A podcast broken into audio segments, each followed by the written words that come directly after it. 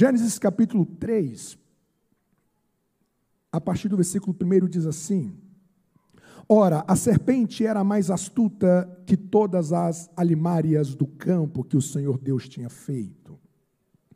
E disse a mulher: É assim que Deus disse: Não comereis de toda a árvore do jardim? E disse a mulher à serpente: Do fruto das árvores do jardim comeremos, mas do fruto da árvore que está no meio do jardim, disse Deus: Não comereis dele, e nem nele tocareis, para que não morrais. Então a serpente disse à mulher: Certamente não morrereis, porque Deus sabe que no dia em que dele comerdes, se abrirão os vossos olhos e sereis como Deus, sabendo o bem e o mal. Efésios capítulo 6, o nosso segundo texto para a nossa leitura. Efésios capítulo 6 diz-nos assim, a partir do versículo 10.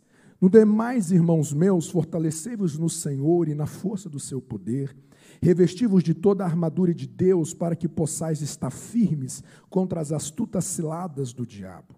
Porque não temos que lutar contra carne, sangue, mas sim contra os principados, contra as potestades, contra os príncipes das trevas deste século, contra as ordens espirituais da maldade nos lugares celestiais. Portanto, tomai toda a armadura de Deus, para que possais resistir no dia mau, e havendo feito tudo, ficar firmes. Estais, pois, estai, pois, firmes, tendo cingido os vossos lombos com a verdade, e vestida a couraça da justiça, e calçados os pés da preparação do evangelho da paz, tomando sobretudo o escudo da fé, com o qual podereis apagar todos os dardos inflamados do maligno. Tomai também o capacete da salvação e a espada do Espírito, que é a palavra de Deus.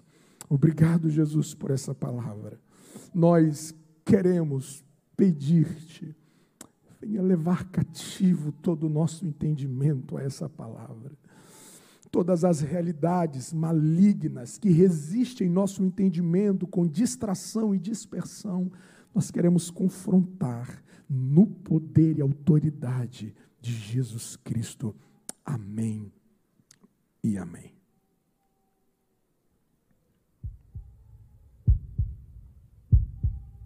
Para os cristãos brasileiros, a Bíblia é sinônimo de vida. E nós aproveitamos essa liberdade? Nós nos alegramos com ela, usufruímos dela lendo a palavra e praticando-a. Mas para muitos cristãos perseguidos, ser encontrado com uma Bíblia nas mãos pode significar a morte. Disseram que o livro era a causa de todos os seus problemas. Disseram-lhe: desista! Desista, pois é perigoso.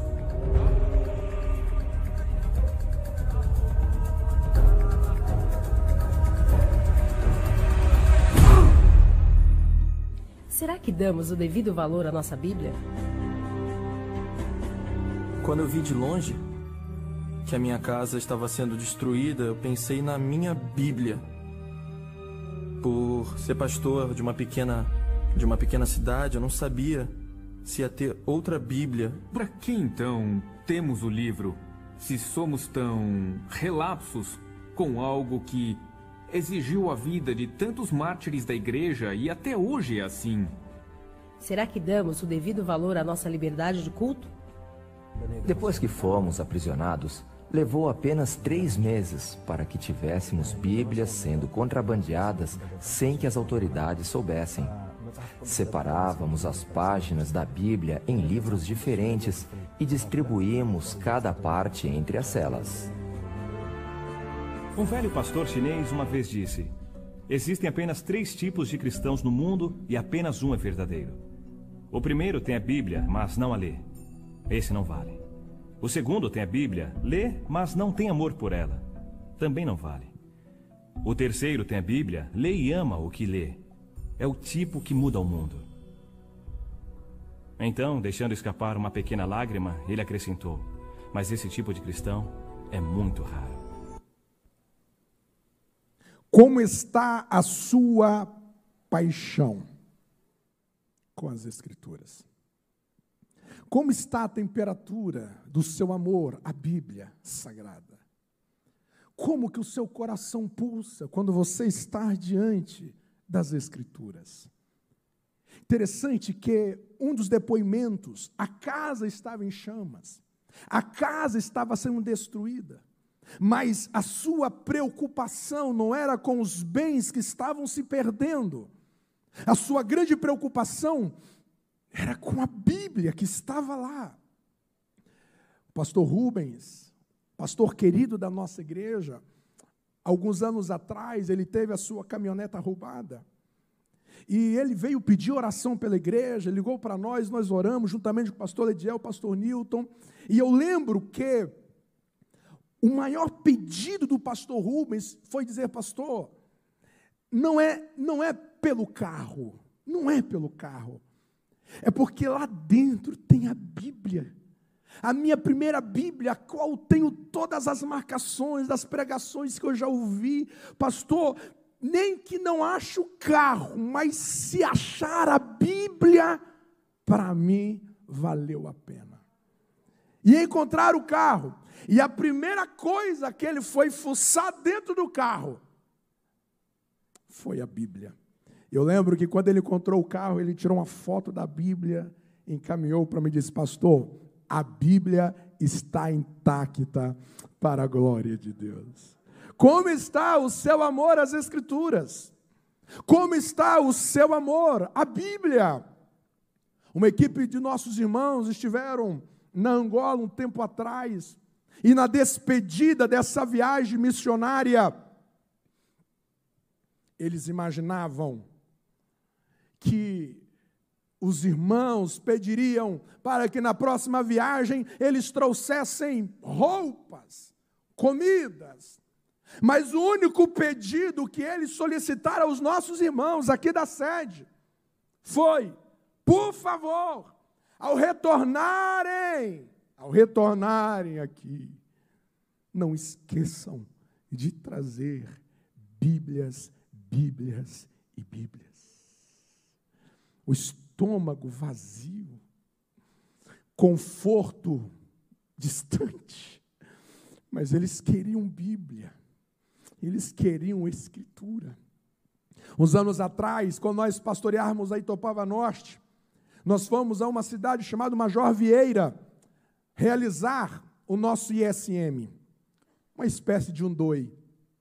E eu lembro que em um dia, um dia tarde, eu fui para o colégio fazer toda o acompanhamento dos trabalhos, e eu encontrei com um senhor, um homem muito simplório nas suas palavras, com roupas muito, muito simplistas, e aquele homem chamou a minha atenção, e eu fui conversar com aquele homem, e ele dizia: Pastor, eu amo Deus, Pastor, eu amo Jesus, Pastor, eu amo a Bíblia, e ele foi testificando da paixão que ele tinha por Deus.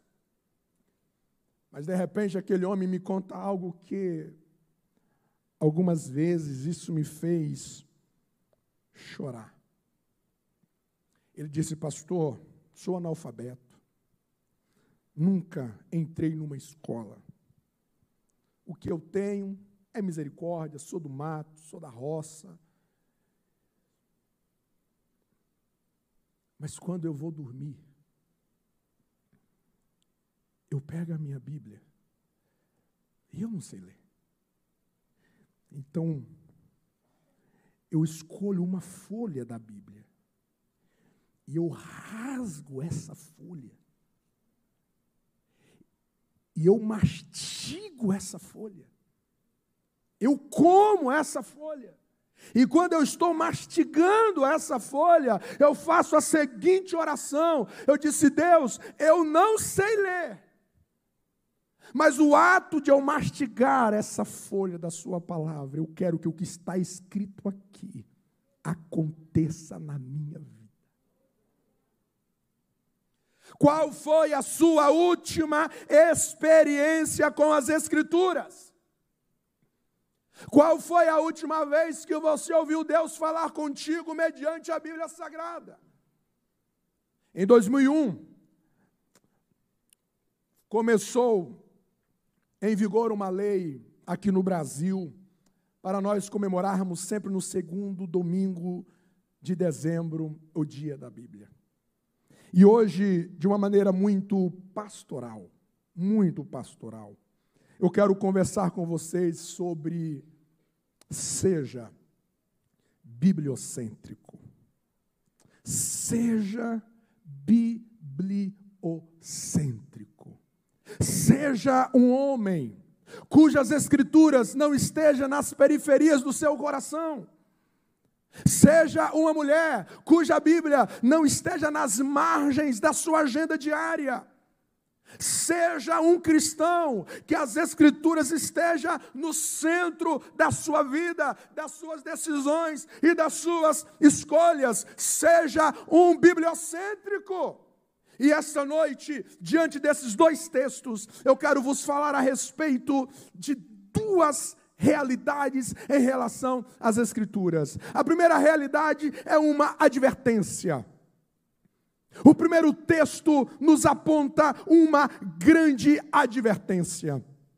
São as palavras, são as palavras da serpente. No capítulo 1, você tem Deus falando. No capítulo 1, você tem Deus falando para a terra sem forma e vazia, e essa terra sem forma e vazia vai ganhando tons, vai ganhando um modelo, vai ganhando uma ornamentação. O poder da palavra do Criador vai trazendo ordem a todo o caos. No capítulo 2, você vê o homem falando, quando ele vai nomear os animais. E é interessante que o homem aprende a falar, não é com a mulher. O homem aprende a falar não é com Eva. O homem aprende a falar é com o próprio Deus. Nenhum ser humano consegue desenvolver a linguagem, consegue desenvolver a fala de uma maneira autônoma. Ninguém. O ser humano só consegue aprender a falar mediante o outro falante. O homem aprende o seu vocabulário com Deus. Tudo que o homem aprendeu a falar foi com Deus, foi com o Criador. Mas quando nós chegamos no capítulo 2, no capítulo 3, você não vê o texto abrindo com Deus falando. Você não vê o texto abrindo com o homem falando. Você vê o texto abrindo com a serpente falando. E a serpente com toda a sua sagacidade, é claro, me refiro agora a Satanás incorporado nela, vai nos trazer uma advertência que a serpente vai tocar em um único ponto em relação ao primeiro casal. Ela deu um único tiro, ela deu uma única lançada, e o ponto vital tal que a serpente vai afetar na vida do primeiro casal foi palavra de Deus. Percebe que a primeira intervenção que a serpente fará é: não foi assim que Deus disse? A serpente vai distorcer, a serpente vai adulterar, a serpente vai alterar o que Deus disse, porque ela sabia que se ela conseguisse adulterar o que Deus disse, todas as demais coisas estariam comprometidas. Por exemplo, a identidade do homem. Porque o homem só sabia quem ele era mediante o que Deus disse. O espelho da identidade do homem era o próprio Criador. Foi o, o, Criador que disse: Você é a nossa imagem, conforme a nossa semelhança. Mexer no que Deus disse, a identidade do homem estaria comprometida. Mexer no que Deus disse, alteraria o propósito do homem, porque o propósito do homem veio dos lábios do próprio Deus. Você foi criado para dominar. Você foi criado para frutificar, para multiplicar, encher a terra e sujeitar a ela. Todos esses comandos, esses imperativos vieram das palavras de Deus. Mexer no que Deus disse estaria comprometendo a identidade, o propósito, o destino, toda a estrutura de vida desse Éden, desse jardim e do mundo. E você há de lembrar comigo que quando essa serpente vai encontrar com o último Adão, ela não virá com as filosofias socráticas.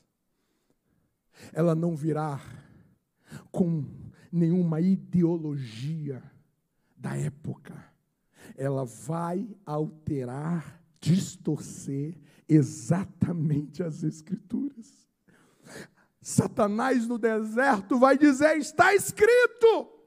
Você percebe que diante do último Adão, Satanás vai tentar o, o, mesmo cartucho, ele vai tentar a mesma estratégia no primeiro Adão Adão, eu consegui derrotá-lo, eu consegui fracassá-lo, porque eu mexi no que Deus disse. E diante do último Adão, eu também vou mexer no que Deus disse. Mas ele estava diante daquele que era a palavra encarnada, ele estava diante daquele que trouxe diante dele tudo aquilo que Deus havia dito, está escrito que somente a Deus adorará, está escrito: não tentarás o Senhor teu Deus, Jesus vence Satanás mediante ao que Deus disse. É como se Jesus estivesse dizendo: Satanás, no primeiro Adão, você conseguiu mexer no que Deus disse, mas comigo, o que Deus disse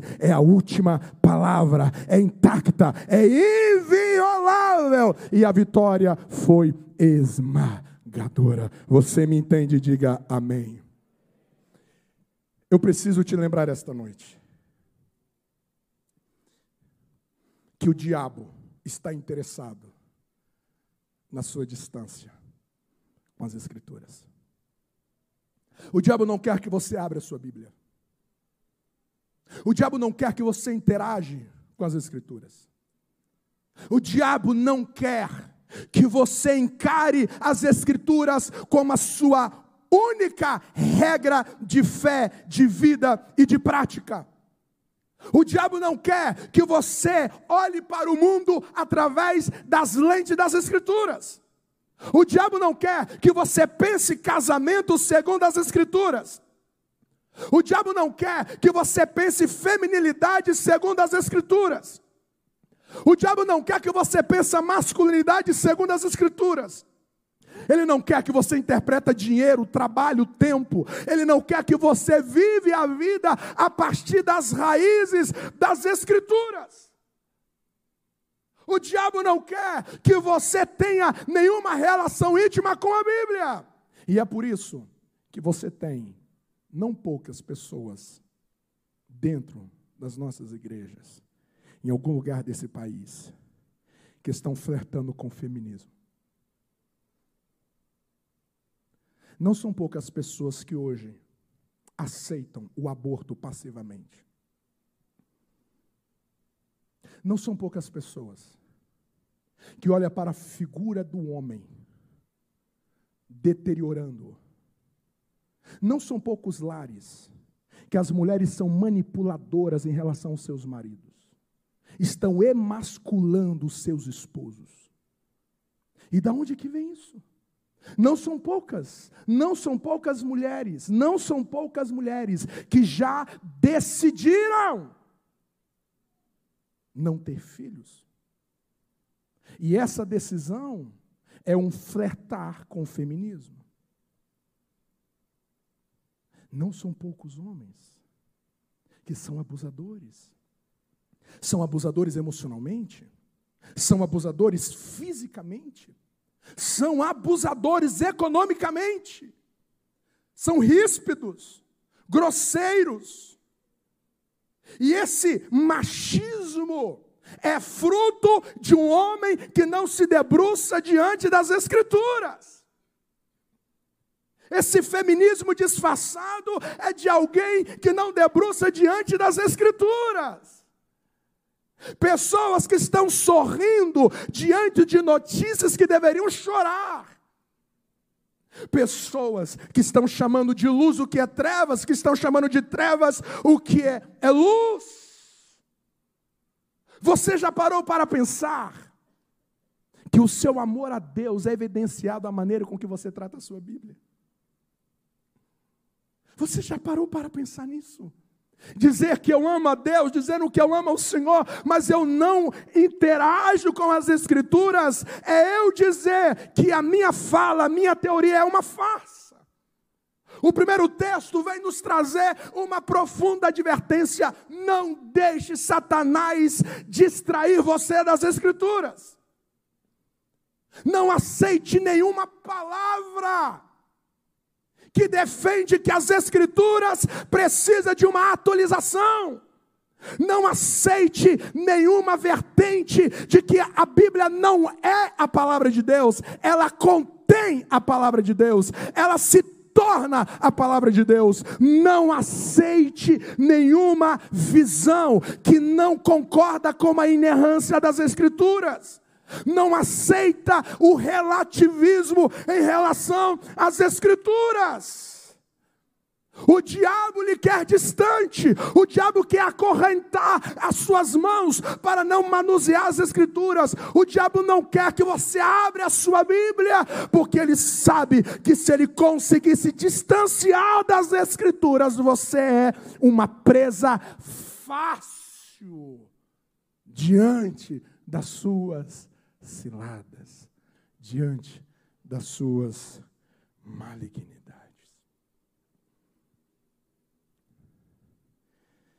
Você me entende? Diga amém. Segunda verdade, para o segundo texto, é que é um consolo. Se esta noite eu vos apresento uma advertência, para você não se distanciar das Escrituras, eu voltarei a isso em instantes. Quando eu olho para o segundo texto, eu vejo um consolo. Porque Paulo vai nos apresentar a armadura de Deus. E se você for diligente, se você for cuidadoso, se você for cuidadosa, você perceberá que cada peça dessa armadura configura-se um exercício das Escrituras. A armadura de Deus é palavra de Deus.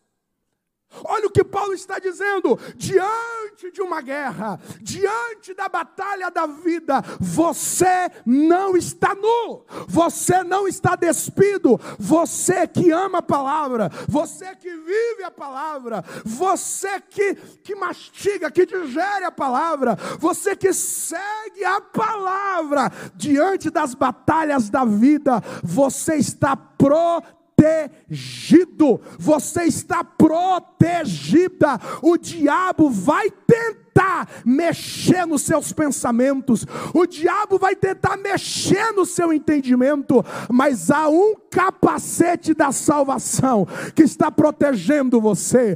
O diabo vai tentar lhe apunhalar pelas costas, mas tem uma couraça que está protegendo você. O diabo colocará espinhos diante dos seus pés, mas tem uma sandália do evangelho que está protegendo a sua marcha. O diabo tem dados inflamáveis para envenenar você, mas você tem o escudo da fé que te protege contra Satanás de todas as direções que ele vem. Você está protegido pela palavra, você está guardado pela palavra.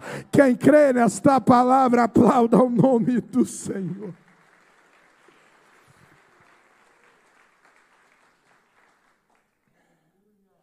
A palavra é um consolo. Nós não estamos sozinhos, nós não estamos desprotegidos. As Escrituras é toda a proteção que temos e precisamos para viver. Isso consola o meu coração. Porque talvez você não terá todo o dinheiro que você anseia ter para a vida. Talvez você não more aonde que você gostaria de morar. Talvez você não tenha todos os recursos financeiros que você gostaria de ter para você viver a vida. Talvez você tenha expectativas enormes em relação a graduações, em relação a contratações, em relação a outros níveis profissionais, e alguns não chegam lá ou demorarão chegar lá. Mas a minha alegria que o que eu preciso para viver, o que eu preciso para ser vitorioso, o que você precisa para ser vitoriosa? Está disponível em suas mãos. A palavra de Deus está ao seu alcance, a palavra de Deus está ao alcance dos seus olhos, ao alcance das suas mãos, e é tudo que você precisa para se manter vivo, para se manter viva diante dos ataques de Satanás. Quem me entende, diga amém. Tendo dito isso, de maneira muito prática e pastoral, eu quero compartilhar com vocês alguns conselhos que você precisa levar para casa. No dia da Bíblia, o que, que Deus quer que você leve para casa em relação às Escrituras? Primeiro, não perca o hábito de carregar a sua Bíblia física. Ah, pastor, você está crente mesmo, hein? Escute aqui. Eu vou te dar duas razões eu vou te dar duas razões para você não deixar o hábito de carregar a Bíblia. Vou te dar duas razões. Primeira, quando você tem uma Bíblia física, você tem noção visível de como está a sua rodagem nas Escrituras. Imagina que você ganha uma Bíblia nova hoje. Imagina que daqui a um ano, daqui a dois anos, quando eu chegar e olhar para a sua Bíblia, ela está intacta, sem nenhuma orelhinha, mas sem nada, nada, nada, nada. O que que você, o que que essa Bíblia intacta depois de um ano revela sobre você? Me ajuda aí, gente, me ajuda. A Bíblia digital não te revela isso. A Bíblia digital não revela o quanto que você está manuseando as Escrituras. Não perca o hábito de ter uma Bíblia física, ela precisa te revelar como que você está em relação a ela. Segunda razão, e essa é a mais convincente ao meu coração. A Bíblia é um testemunho público da sua fé, Jesus. Você pode ter a Bíblia no bolso, no celular, no tablet. Você pode entrar e sair no mercado, no posto de gasolina, em qualquer lugar. Ninguém perceberá a sua fé olhando para você unicamente. Nem sempre. Nem sempre. Agora eu duvido Se você entrar num estabelecimento com a Bíblia na mão, automaticamente alguém enxergará que você crê, que você confia, você não é qualquer um, você tem uma fé nesse livro. Ou você quer ser um 007? Pastor, eu tenho muita dificuldade de pregar o Evangelho. Vou te falar uma coisa: só o fato de você andar com a Bíblia física, você já está emitindo uma voz que a sua vida é pautada nesse livro. Todas as vezes que eu viajo de avião, eu levo a minha Bíblia física. A minha última viagem ao estado de Rondônia, há uns 20 dias atrás. Eu sentei perto de um rapaz. Eu disse: Jesus, eu estou indo pregar num congresso de missões. Eu não posso terminar esse voo sem evangelizar esse cara. Não faz sentido isso. Prepara, Senhor, uma oportunidade para evangelizar ele. Pronto. Eu abri a minha mochila, peguei a minha Bíblia e coloquei em cima da mesa. Quando eu coloquei a Bíblia, abriu-se um leque. Você é crente, né? Com todo prazer. A Escritura revela o testemunho público da sua fé. Algumas vezes eu já fui no mercado fazer compra e coloquei a Bíblia no carrinho. Eu quero que o mundo ouça que eu creio em Jesus Cristo, que eu creio nas Escrituras. Eu quero que o mundo saiba que o meu coração pertence a Cristo e a Bíblia é um caminho que me prepara para eu gritar bem alto que a minha fé está definida em Jesus Cristo. Te dou um conselho vai fazer compra, vai num posto de gasolina, vai numa loja e leva a Bíblia. Leva a Bíblia. Leva a Bíblia. A sua Bíblia física é um testemunho público da sua fé. Não perca isso. Não perca isso. Não seja aquele cristão que entra e sai e ninguém sabe que você é cristão. Nós não fomos plantados no mundo para sermos agentes secretos do reino. Nós fomos plantados no mundo para dizer que nós somos o povo de Deus, nós somos o sinal da esperança. Nós cremos em um Deus único e verdadeiro. Nós somos o povo da cruz. Nós amamos as Escrituras. Não perca isso de vista. Não perca isso. Não perca isso.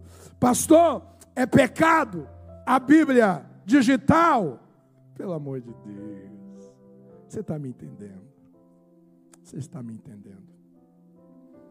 Desenvolva o hábito de não perder a sua Bíblia física.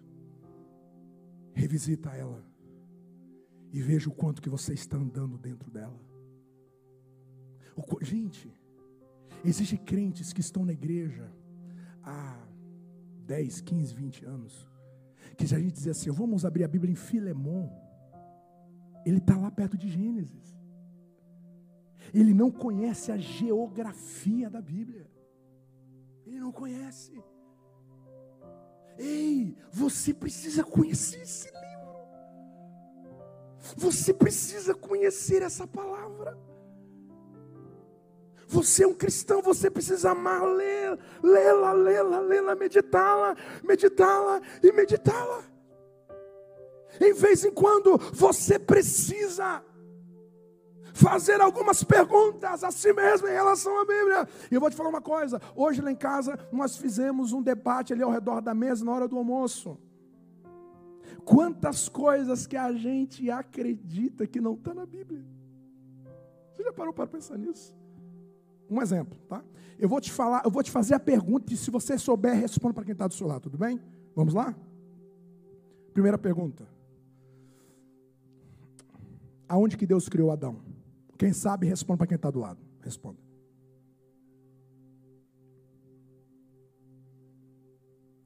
Quem respondeu o jardim do Éden, levanta a mão. Pois é. Você sabia que não está escrito na Bíblia que Deus fez o homem no jardim do Éden?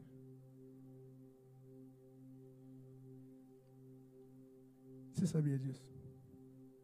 A Bíblia diz que Deus fez o homem e colocou no jardim do Éden. Ele faz o homem fora do jardim. E depois o planta no jardim. Em que, em que, que Elias subiu para o céu? Responda para quem está do céu. Responda para quem está do céu. Responda. Em que que Elias subiu para o céu? Respondei para ele. Quem respondeu numa carruagem de fogo? Levante a mão. Isso não está na Bíblia? Eu sei que está com medo, faz parte. Isso não está na Bíblia. A Bíblia não diz. Existem alguns materiais infantis que mostram até os anjos lá dando uma charrete assim na carruagem, assim, ó. E subindo Elias. Mas a Bíblia nunca disse isso. A Bíblia diz que a corragem de fogo separou Elias de Eliseu. Mas Elias, ele sobe num redemoinho. O que que Estevão viu quando estava sendo apedrejado? Responda, responda, responda para quem está do. Responda, responda, responda. Responda, responda, responda. Quem respondeu o que Estevão viu, os céus abertos, Jesus à direita, para levante a mão. Pode levantar, gente, pelo amor de Deus, eu estou em casa, estou em família. Não está na Bíblia. Isso. Não está na Bíblia. Você sabe aonde que Estevão viu os céus abertos e Jesus em pé? Quando ele estava no tribunal do Sinédrio. Quando ele fala essa visão, os religiosos escribas o pega violentamente e o arrasta do tribunal pelas ruas e o leva para fora da cidade. O que que Estevão viu quando estava sendo apedrejado? Uma coisa eu tenho certeza, ele viu pedra na cabeça dele. A visão, a Bíblia não relata sobre isso. Quando é que Deus mudou o nome de Saulo para Paulo? Responde para quem está do seu lado. Responde para quem está do seu lado. Quando é que Deus mudou o nome de Saulo para Paulo? Responda, responda. Vocês que estão com medo? Não fica com medo, não, gente. Então, não está isso na Bíblia. Em nenhum lugar das Escrituras diz que Deus mudou o nome de Saulo para Paulo. O próprio Paulo que toma essa decisão. Alguns assim, dizem assim, olha, e ele caiu do cavalo Saulo e levantou um Paulo. Quem já ouviu isso aí? Quem já ouviu isso aí? Eu já preguei isso, eu já falei sobre isso. Já falei sobre isso. Mas a Bíblia não fala nem de cavalo, e a Bíblia não fala que Deus mudou ali. Você percebe que, ah, pastor, então isso é heresia? Claro que não, isso é desatenção nossa. Isso aí é o espírito papagaio que a gente ouve e reproduz, ouve e reproduz, ouve e reproduz. Não tem nenhum crime nisso. Mas de repente, as coisas ficam mais graves. Porque existem muitas sutilezas filosóficas, ideológicas em relação a divórcio, em relação à sexualidade, quem disse fazer sexo antes do casamento é pecado? Se alguém pedir para você provar isso na Bíblia, você consegue provar? Que a sexualidade antes do casamento é pecado. Você percebe, você percebe que você precisa manusear isso aqui. Você precisa rodar nas escrituras. Segundo lugar, desenvolve o hábito de ler grandes porções das Escrituras. Ó, se você tem alguns anos de fé, aquele negócio assim, de você rodar o, te, o dedo assim, ó, rodar o texto, hum, caiu aqui, fala comigo, Deus. Acabou, irmão, acabou esse negócio. Quem lembra aqui das caixinhas de promessa? Oh, coisa boa era aquilo, não é verdade? Só coisa boa. Acabou, irmão. Isso aqui dali é papinha para recém-nascido. Desenvolva o hábito de você ler grandes porções da Bíblia. Eu vou te dar uma receita ainda hoje. Treina para você sentar e ler um livro inteiro da Bíblia. A sua percepção das Escrituras mudará. Se você senta para ler Mateus, você vai perceber quantas vezes Jesus repete princípios. Você vai ganhando entendimentos mais amplos. Treina você a ler grandes porções das Escrituras. Nem preciso te lembrar a você ler as Escrituras na sua totalidade. Aprenda a orar Escrituras. Eu sei que um grande, um dos grandes desafios da oração é que alguém diz, pastor, eu não consigo orar, pastor. Com cinco minutos de oração eu já orei pelo céu e pela terra e não tem mais palavra. Já aconteceu isso com você ou não? Você já treinou o seu coração a ler, a, a orar as Escrituras? Você já abriu a Bíblia lá em Salmo 23? E você começa a dizer assim: O Senhor é meu pastor, nada me faltará. Deus, tem uma ansiedade aqui dentro do meu coração. Tem uma ansiedade em relação ao futuro. Tem uma ansiedade que o meu futuro está incerto. Que eu passarei necessidades. Que eu poderei ficar doente. Quem é que vai cuidar de mim? Deus. E aí você fala e fala, mas Deus, a tua palavra está escrita que o Senhor é meu pastor e nada me faltará. Deus, eu clamo por essa palavra no meu coração. Deus, eu creio que tu és o meu pastor e nada vai me faltar. Eu creio nessa palavra. Eu creio nessa palavra. Ainda que eu ande pelo vale da sombra da morte, Deus, tem gente morrendo à minha esquerda, tem gente morrendo à minha direita, tem gente separando perto de mim, tem gente abandonando a fé, tem gente deixando de congregar, tem gente desistindo da caminhada. Deus, eu estou passando pelo vale da sombra da morte, mas a tua palavra diz que a tua vara o teu cajado me consola. Eu recebo o teu consolo no meu coração nessa oração. Abra a Bíblia ora a Bíblia. E você vai perceber que Deus vai começar a conversar com você através da Bíblia. Porque às vezes você acha, ah, você precisa ouvir a voz de Deus, e alguém diz assim, ah, eu nunca ouvi Deus. Aí tem um teólogo no Brasil que ele escreveu assim: Você quer ouvir a voz de Deus? Lê a Bíblia. Aí alguém escreveu assim: mas eu quero ouvir audivelmente. Ele diz: leia em voz alta. Aí de repente você vai orar, aí vai vir pensamentos. Deus vai começar a pregar para você através da palavra, é Deus falando com você. É Deus trazendo direções no seu coração. Ei, aprenda a orar as Escrituras. Começa pelos textos mais simples. Abre lá em Mateus 5. Bem-aventurados mansos, Deus, eu quero ser manso. Esse pavio curto, isso não me pertence mais. Dai-me mansidão. Eu quero ser misericordioso. Eu quero ser um pacificador. Eu não quero andar com gasolina. Eu quero andar com extintores. Quero acalmar corações. Eu quero trazer paz em meio à guerra. Eu quero ser um pacificador. Abra a Bíblia e diz a Jesus: compra isso em mim. Jesus, compra isso em mim.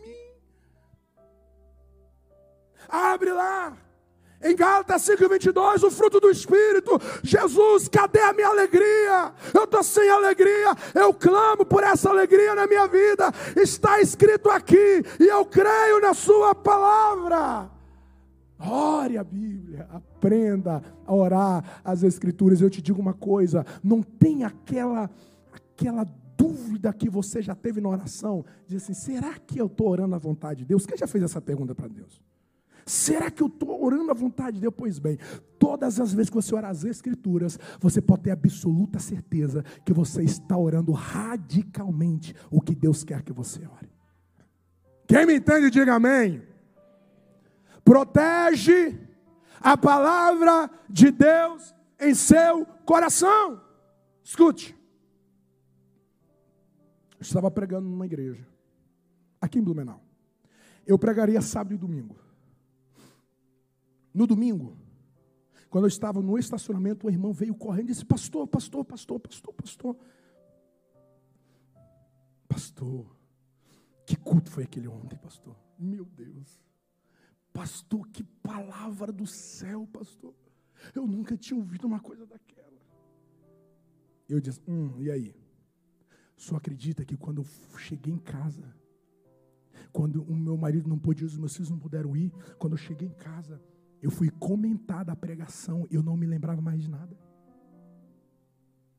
Pastor, eu não passei nenhuma lanchonete, eu não me disse, pastor, fui da igreja para casa. E eu fui orar. Eu fui orar, e quando eu orava, Deus disse ao meu coração, para eu dizer ao Senhor, que todas as vezes que o Senhor for pregar, faça uma oração de batalha espiritual antes da pregação. E quando ela falava isso, Deus trouxe ao meu coração, Mateus capítulo 13, quando o semeador saiu a semear, a primeira coisa que aconteceu foi que o diabo se levantou para sacar a semente. Você já parou para pensar? que existe alguns esquecimentos de pregação que não tem a ver com a sua mente, não tem a ver, tem a ver com Satanás ter sacado do seu coração a palavra. Eu pregava uma vez, e quando eu terminei a pregação, era sobre o Dia das Mães. E eu terminei a pregação, e eu pedi para os irmãos conversar uns com os outros qual era a parte que eles tinham sido mais tocados por Deus. E a minha esposa perguntou a alguém do lado: E qual foi a parte que você mais gostou da pregação? E ela disse: Nenhuma. O culto estava bom até o pastor pregar falou para a esposa do pregador, você imagina. A minha esposa já fez assim. Disse, mas o que aconteceu, minha irmã?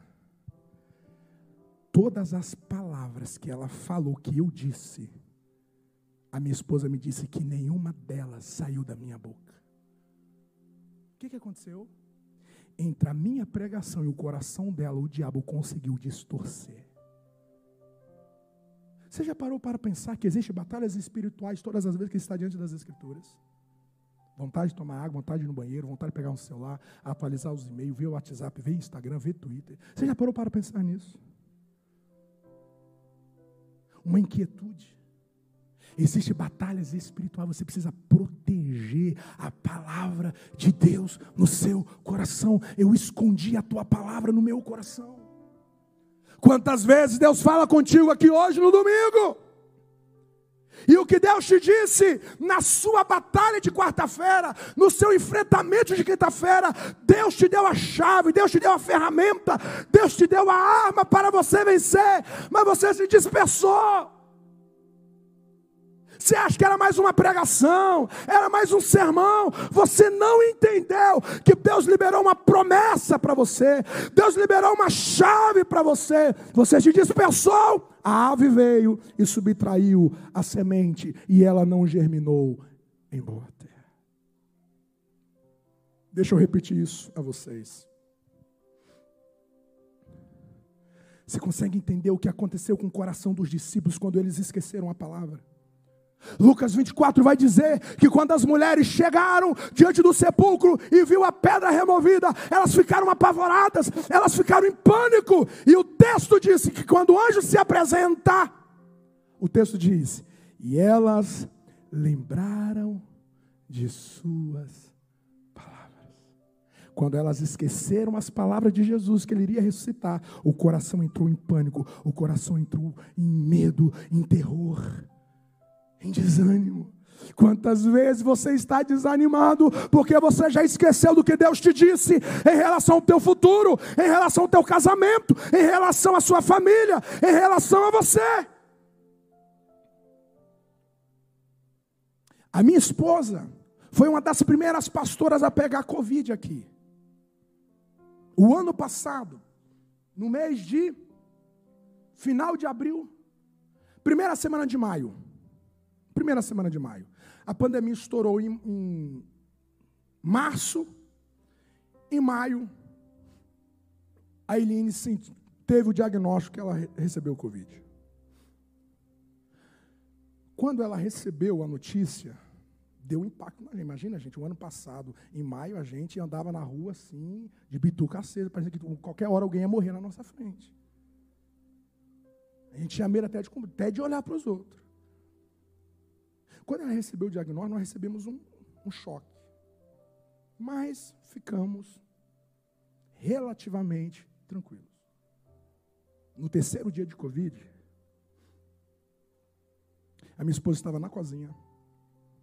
Ela disse: Meu bem, estou sentindo falta de ar. Foi a primeira crise que ela recebeu ali.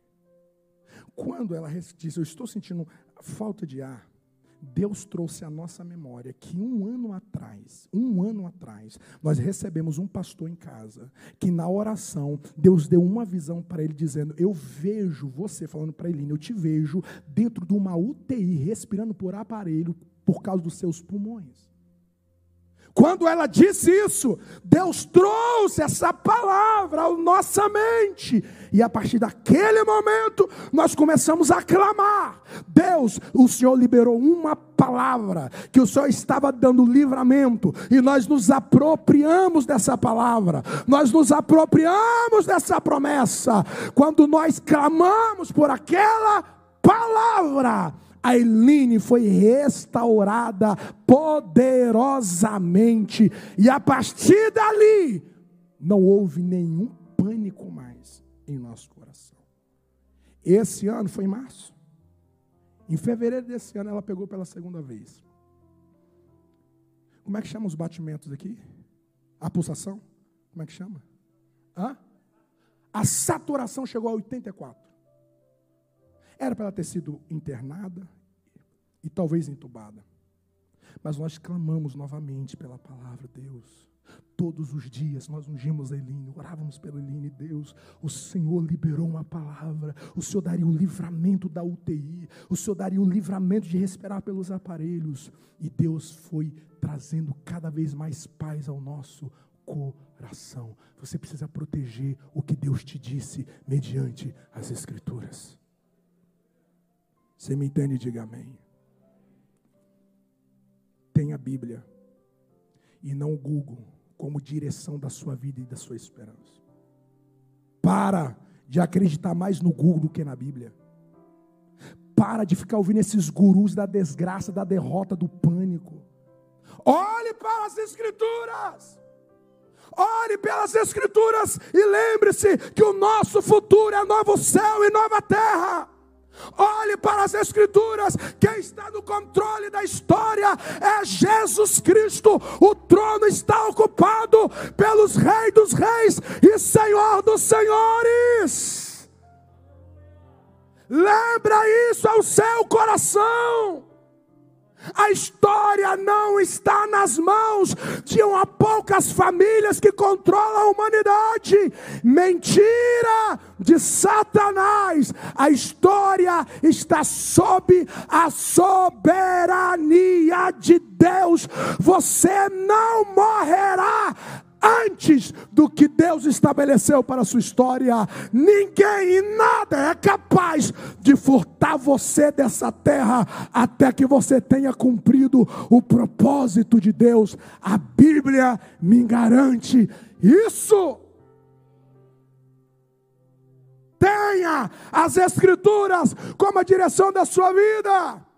Não alimente uma incredulidade disfarçada em relação às Escrituras. Tudo que a Bíblia diz, creia, clame isso pela sua vida. Está escrito, abre essa Bíblia, fala: Deus, eu clamo, eu reclamo, eu aproprio, eu me apego, eu me apoio, eu decido essa palavra para a minha vida. Está escrito, está escrito que a alegria que o Senhor nos daria, ninguém iria tirar de nós. Eu não quero que nada e ninguém tire a minha alegria. Eu clamo por essa palavra. Diz que o Senhor levou sobre si as nossas enfermidades. Eu não cessarei de clamar pela cura. Eu não cessarei de clamar pela libertação. Ainda que eu vou ao médico, ainda que a cirurgia seja marcada, mas eu vou para a sala de cirurgia crendo que Deus pode fazer o milagre. Deus pode expulsar o mal e me dar vida e vida em abundância para a glória do teu nome. Quem crê nesta palavra, aplauda o nome do Senhor.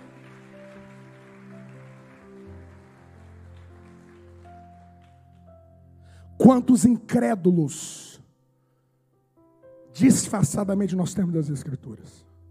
Ah, está escrito, mas não é bem assim, não é perdoando assim, não, não é qualquer um que pode ser perdoada. Não, tratar os outros não pelos seus méritos, favor e merecido. Não, isso aqui não é para mim, isso aqui é só para Jesus. Ei, ei, ei, ei, ei. Cuidado com a incredulidade disfarçada. O que a Bíblia chama de pecado é pecado. O que a Bíblia estabelece como mandamento, obedeça. Alegrar na Bíblia é um mandamento. Amar na Bíblia é um mandamento, perdoar na Bíblia é um mandamento, tratar os outros com graça e misericórdia é um mandamento, obedeça. Ações de graças na Bíblia é um mandamento. Não importa se você esteja na fartura, não importa se você esteja numa escassez, está escrito: esteja diante de Deus com ações de graças. Não importa a perda, não importa a tragédia, dê um grito de gratidão àquele que é o Senhor da sua vida. Ah, pastor, mas é difícil demais. Eu não estou dizendo que é fácil, mas eu tenho certeza que não é impossível. Porque se está escrito, está ao alcance de você. Se está escrito, você pode viver essa palavra. Você pode viver esse mandamento. Você pode viver essa escritura tudo que Jesus registrou para você viver é alcançável, é atingível, se você crê no poder dessa palavra. Quem pode dizer graças a Deus?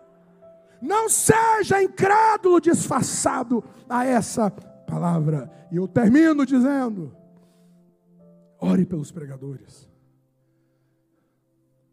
Ore pelos pregadores. Não venha para a igreja sem apresentar o pastor que vai pregar. Vocês não imaginam as batalhas espirituais que passam nos nossos corações. Qual é a palavra que eu tenho de pregar? O que eu tenho de dizer?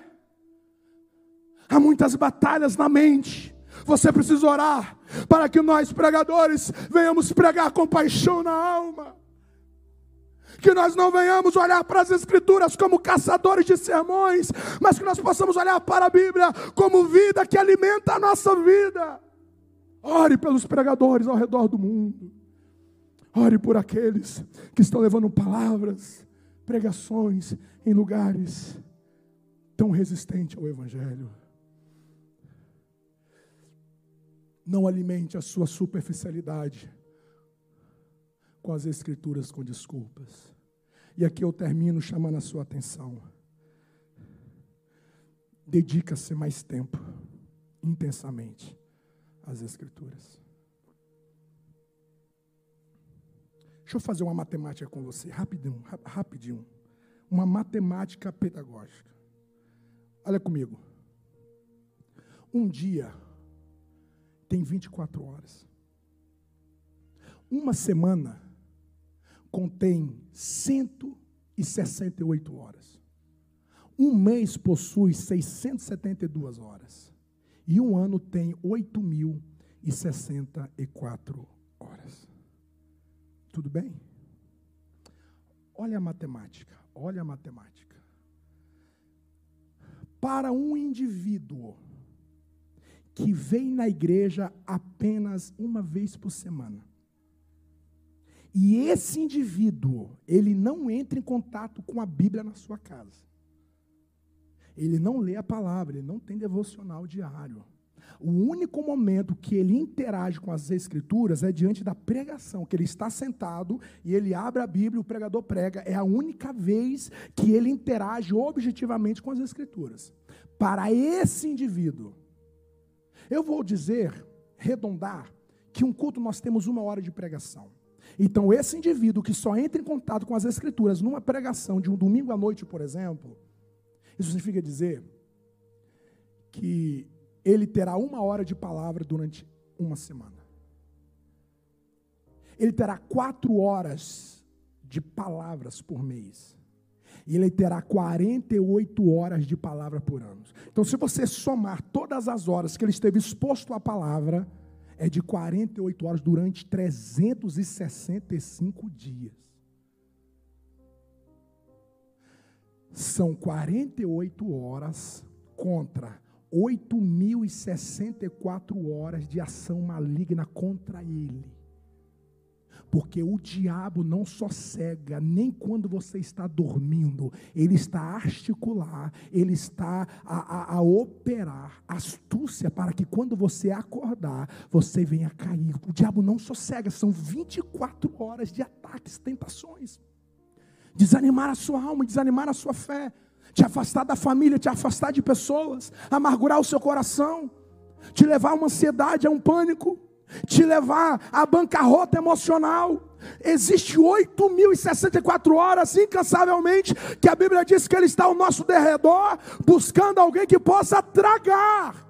E esse indivíduo que só entra em contato com a palavra uma hora por semana, ao ano ele teve 48 horas. Fala para mim. Qual é a possibilidade desse indivíduo vencer as astúcias ciladas de Satanás? Aí fala que a igreja não é boa. Fala que a igreja não é como antigamente. Ah, eu não sinto nada. Ah, minha vida está difícil. Ah, eu não consigo vencer, eu não consigo romper. Ai, meu Deus, ai, meu Deus. Ai, meu Deus. Ai meu Deus, você está com 48 horas anual para enfrentar 8 mil horas de ação maligna contra a sua mente, contra a sua alma. Então vamos melhorar. Quem vem dois cultos por semana, ou fica exposto duas horas por semana diante das escrituras, é só você dobrar. São 96 horas durante um ano. Se você dedicar duas horas por semana, Olha, olha, olha o confronto, olha o combate. É por isso que às vezes não tem força para caminhar, para avançar. É por isso que não vai, não vai, não vai, não vai. Tudo que você tem para resistir o diabo é as escrituras. Tudo, tudo, tudo, tudo, tudo. Você pode fazer as melhores terapias que têm o seu real valor. Você pode ter acesso aos lugares mais exóticos do mundo, nas suas melhores férias, os melhores espaços. Você pode ter acesso a tudo. A única coisa que te dá poder para resistir o diabo é palavra de Deus. É escritura praticada. É Bíblia lida e meditada. Você me entende? Diga amém. Então, uma dica pastoral. Uma dica pastoral. Sua vida, sua Bíblia e 15 minutos. Pastor, não tenho tempo, pastor, não tenho tempo, pastor, não tenho tempo, pastor, não tenho tempo. Olha o que pode acontecer com a sua vida em relação às Escrituras com 15 minutos diários da sua vida. Vamos fazer de novo uma matemática? Numa leitura normal, nós somos capazes de ter cerca de 250 palavras por minuto. Uma leitura normal. Não é Ayrton Senna, não. Aquela leitura Rubinho. Né? Normal, normal, normal. 250 palavras.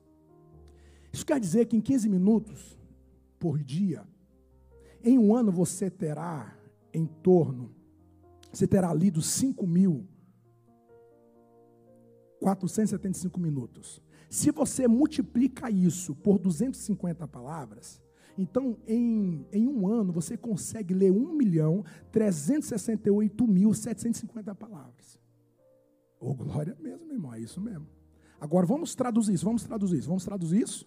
Então, se tomarmos 350 palavras por página e dividir isso em 1 milhão parará, parará, de palavras por ano, nós temos 3.910 páginas por ano.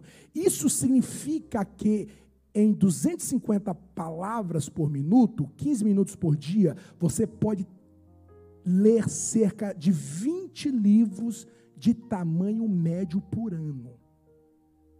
15 minutos por dia. Mas vamos para a Bíblia? Olha a quantidade de minuto você consegue ler os livros da Bíblia baseado nas palavras. Ruth você consegue ler em 10 minutos, baseado em 250 palavras por minuto. Cantar de Salomão, 11 minutos. Lamentações, 14 minutos, você lê o livro inteiro. Em 15 minutos você lê esses livros. Você lê Joel, você lê Obadia, você lê Jonas, você lê Miquel, você lê Naum, você lê Abacuque, você lê Sofonias, Ageu, Malaquias, você lê Gálatas, você lê Efésios, você lê Filipenses, você lê Colossenses, você lê Primeira, segunda Tessalonicenses, você lê Timóteo, Timóteo, Tito, você lê Filemão, Hebreus, Tiago, Pedro, Pedro, João e João e Judas. Isso quer dizer que 30 livros dos 63 livros você consegue ler todo ele em 15 minutos.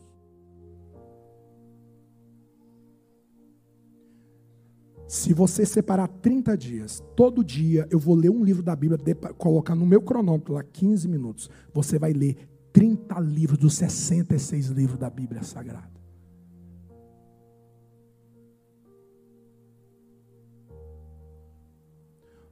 Tempo que você gasta com WhatsApp, Instagram, YouTube, videogame, Google, não vai te dar o que Deus pode te entregar quando você lê Filipenses. Você não imagina a guerra que nós estamos travados nesse tempo. Os nossos filhos estão sabendo muito de tecnologia. Os nossos filhos estão sabendo muita coisa desse mundo digital. Mas estão rasos demais em relação às escrituras. E tudo em nome do tempo, não tem um tempo, não tem um tempo, não tem um tempo, não tem um tempo, como disse John Piper, que Deus permitiu o Facebook, o Instagram e as redes sociais para que no dia do juízo ninguém alega que não leu a Bíblia por falta de tempo. 15 minutos, você pode revolucionar o seu conhecimento bíblico em relação às Escrituras.